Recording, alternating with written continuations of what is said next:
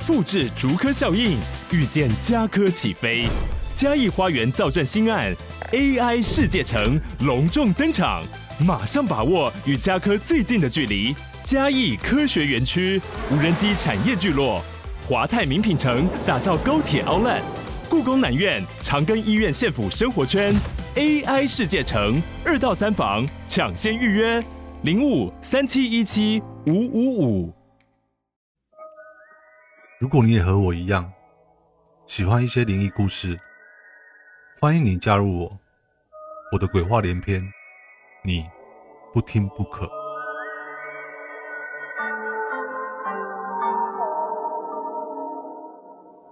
四月真是进入夏天了，夏天消暑除了玩水外，听鬼故事也是一种清凉的消暑活动哦。今天 Book 会带来三个微微清凉的灵异故事。希望听完后可以让你们冰冰凉凉的哦。那么就开始今天的故事哦。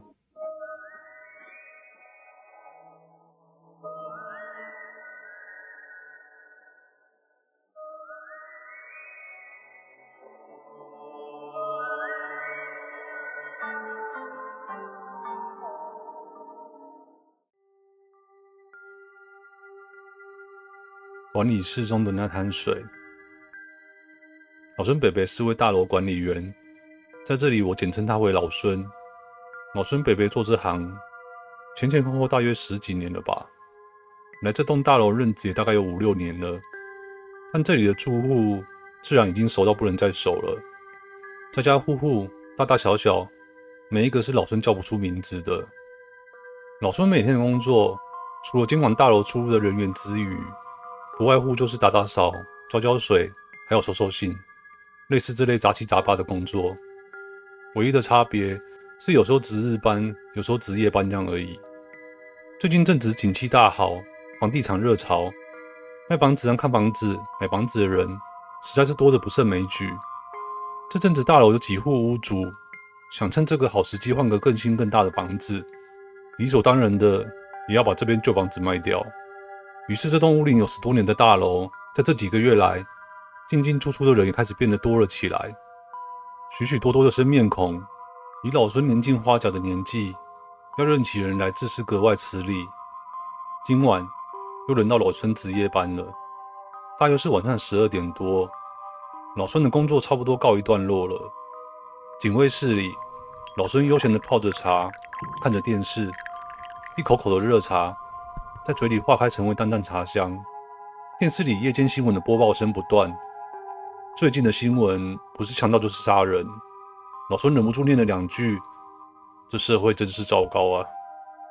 没多久，老孙坐在警卫室里往外望去，有一名脸色苍白的青年朝着自己的方向走了过来。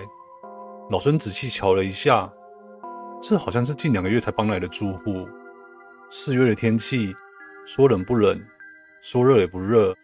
这脸色苍白的青年瑟缩着身子。一副弱不禁风的模样，走过管理室前，还不时探头往里面看一看，看起来真像一个小偷。如果不是认出是住户，老孙还差点想报警。但是基于职责所在，老孙看这青年再怎么不顺眼，也必须打个招呼。老孙礼貌性的举起了手，向青年挥了一下，算是致意吧。青年看了看，也不回礼。只是神色古怪的看了老孙一眼，然后独自往电梯走去。进电梯前还打了个喷嚏，老孙看了心里真不是滋味。现在年轻人真是太不懂礼貌了。我老人家好意跟你打招呼，竟然视若无睹的走过去。生气之余，老孙发现自己的裤管一阵清凉，往下一看，此时自己的脚正踩在一大滩水上面，一定是刚才泡茶不小心弄到了。老孙心里这么想着，拿起了拖把，把地上的水抹干。老孙看了看时间，也差不多是要是巡视楼层的时候了。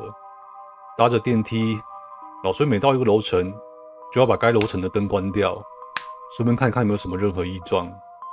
回到电梯时，老孙看到地上又是一大滩的水，心中一气说：“到底是谁在恶作剧啊？这样折腾我。”不过再怎么样不情愿。老孙还是要把它弄干净才行。老话一句，这就是警卫的职责所在吧。回到警卫室后，老孙坐在躺椅上静静的享受接下来这下半夜完完全全属于自己的宁静。因为过了凌晨一点，大楼内就很少会有住户在进进出出了。躺椅上，老孙摇啊摇，晃动着，没一会的功夫，就感到了一阵凉意。不知何时，地上又冒出了一大滩水。老孙被这一滩滩不知哪里冒出了水，弄得心烦意乱的，擦干也不是，不擦干也不是。整个晚上，光是弄这些水就不用休息了。于是老孙决定，要冒就让它冒个够，不想管了。就这样过了一夜。奇怪的是，老孙不擦水，最多也只有在老孙的脚下一滩而已，并不会泛滥成灾。就这样过了好几天，除了那滩莫名的水之外，倒也没有什么其他怪事发生。最近这几天，住户都在抗议，自来水里有一股恶臭味，令人作呕，可能有老鼠或猫之类的动物掉了进去，才会如此吧。大家七嘴八舌的讨论着。这天，大楼从外面请来清理水塔的公司，住户们都猜测着到底是什么东西，让水变得如此臭气冲天。之后，清理水塔的公司打开水塔的时候，这个水塔不开则已，一开，顿时间吓坏了在场的所有住户。当然，老孙是这栋大楼的管理员，围观的人群里怎么能少得了他呢？打开水塔后，映入眼帘的是一具漂浮在水塔里的尸体。旁边还藏着一只泡烂的老鼠。当时的画面只有少数几个工作人员看到，惊吓之余，工作还是得进行。尸体因为已经在水塔里浸泡了一段时间了，所以显得异常笨重。工作人员们费了九牛二虎之力才把这具尸体打捞起来。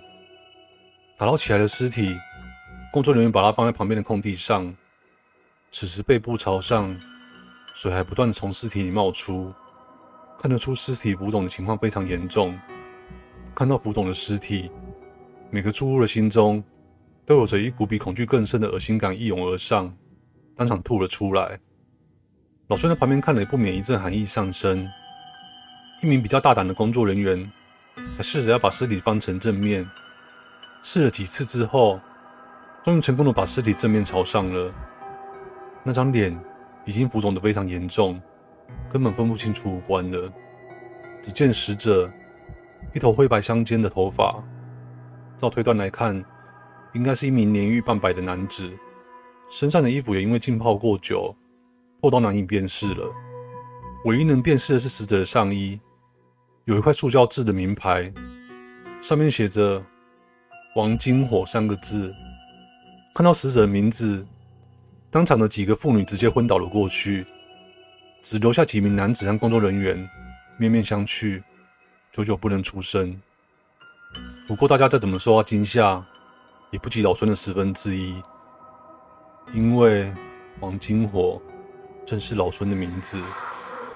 老孙看了之后，整个人像失了魂的躯壳般的呆立着，身上还不自觉的不停冒出水来。后来经过鉴定，老孙已经死亡约有一个星期的时间了。但是为何掉进水塔？是不是因为想捞起水塔里的老鼠，才不小心跌落的呢？这些就不得而知了。唯一知道的是，再也没有人敢喝大楼水塔里的水了。山边的女孩，这个故事发生在很久以前，大概是一九八零年代时。那年考完期末考。我跟两位喜欢登山露营的大学同学，相邀去西鸭纵走。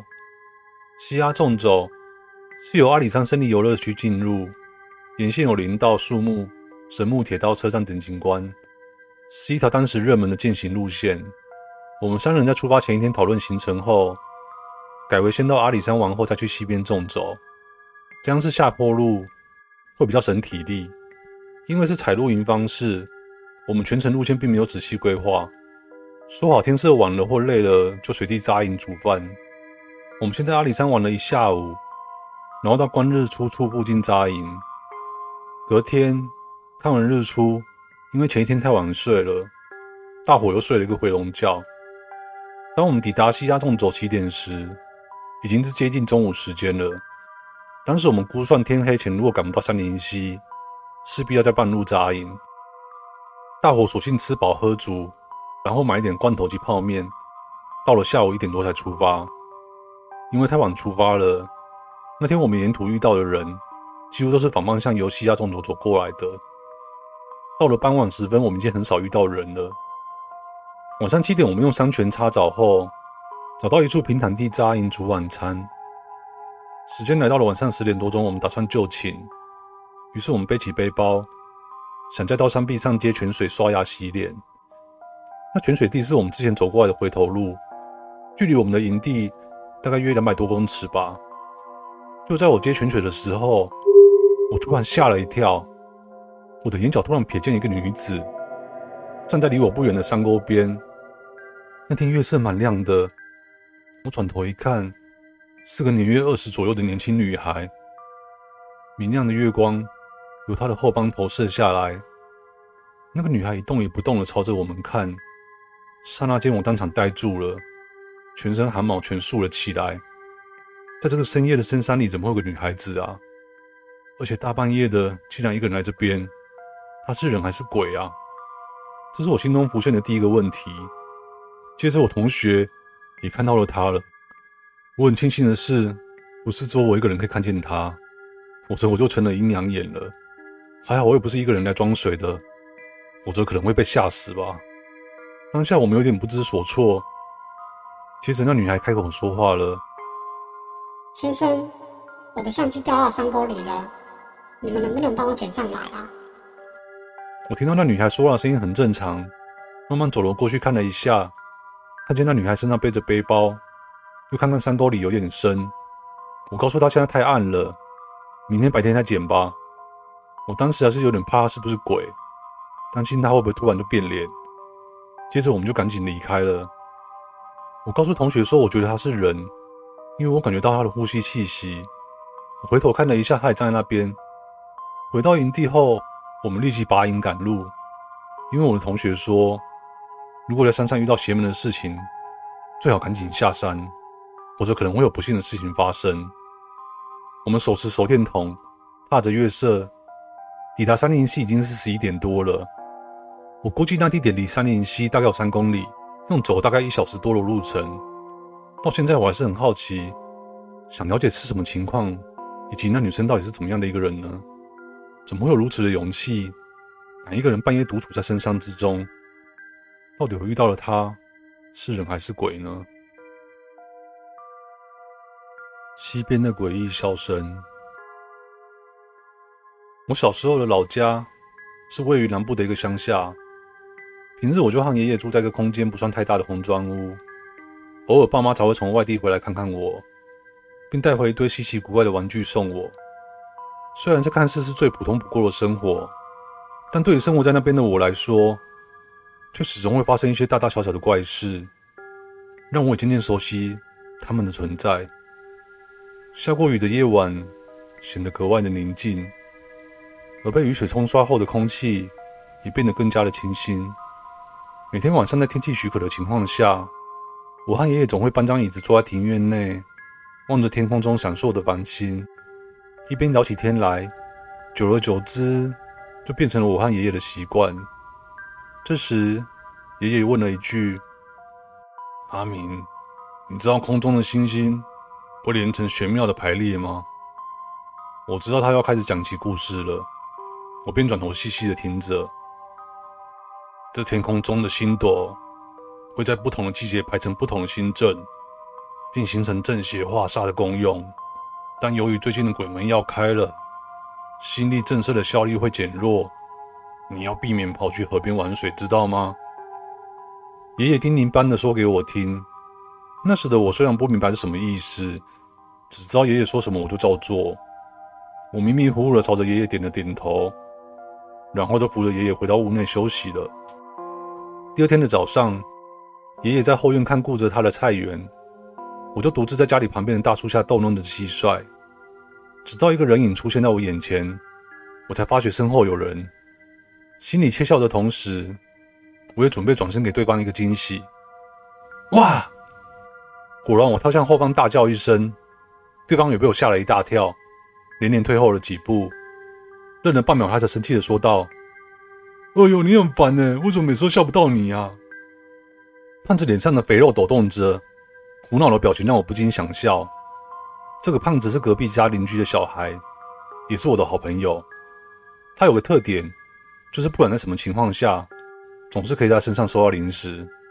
我眼睛一瞄，看到他口袋的那一包，我就知道今天的嘴馋又能解决了。他见到我一脸的不怀好意。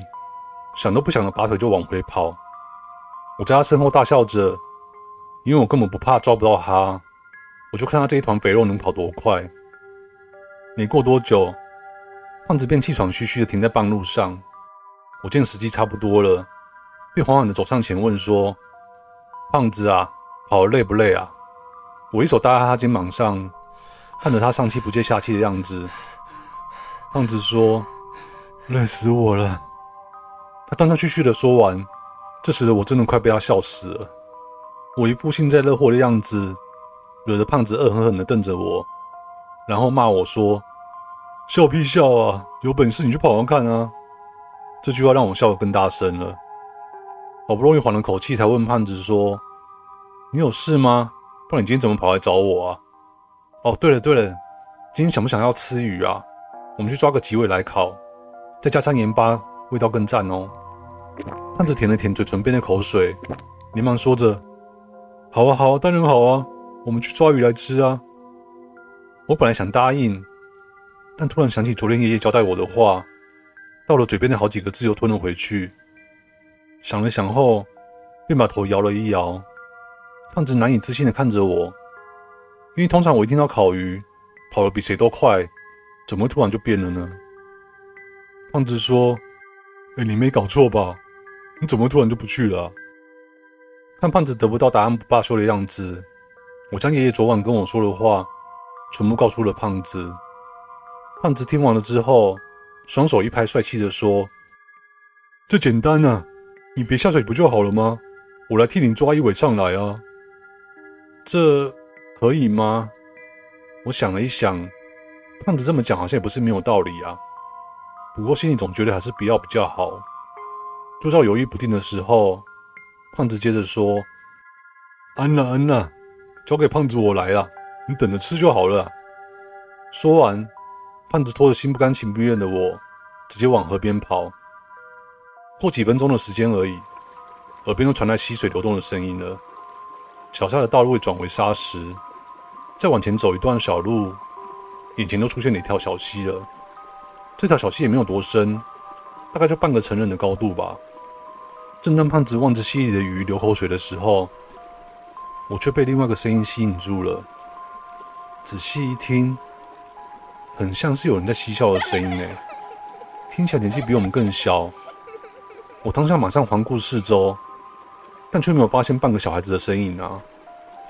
但在左手边的不远处，却多了一间小庙。那真的是一间很小的庙，大概只有五十公分不到的高度。我疑惑着对着胖子问说：“这边哪时候多了个小庙啊？我怎么不知道啊？”胖子也往我视线的地方看去，看到那间小庙之后，和我一样皱起眉头。你没说，我还没发现呢。记得以前来的时候好像没有啊，怎么突然多了这么一间小庙啊？但接下来胖子所说的话，让我身上所有的汗毛全竖了起来。咦？那个庙旁边怎么站了三个小孩啊？这是谁家的小孩？我怎么没见过啊？一瞬间，我立刻明白了，刚才听见的笑声怎么回事了。我没看到，只听到笑声。胖子却看到有三个小孩，那就代表他们是……我赶紧用眼神示意胖子立刻走人。不过胖子此时还傻傻的对我投以不解的眼光。似乎还不明白我的意思，我用眼睛瞪着他，嘴巴说着：“快走，快走。”后来还是得靠我把胖子拖走。直到回家后告诉胖子实情后，他脸绿的跟什么似的，身体僵在原地，就差没叫出声音来而已。那次的事件过后我和胖子都很有默契的再也没有提过说要去溪边了。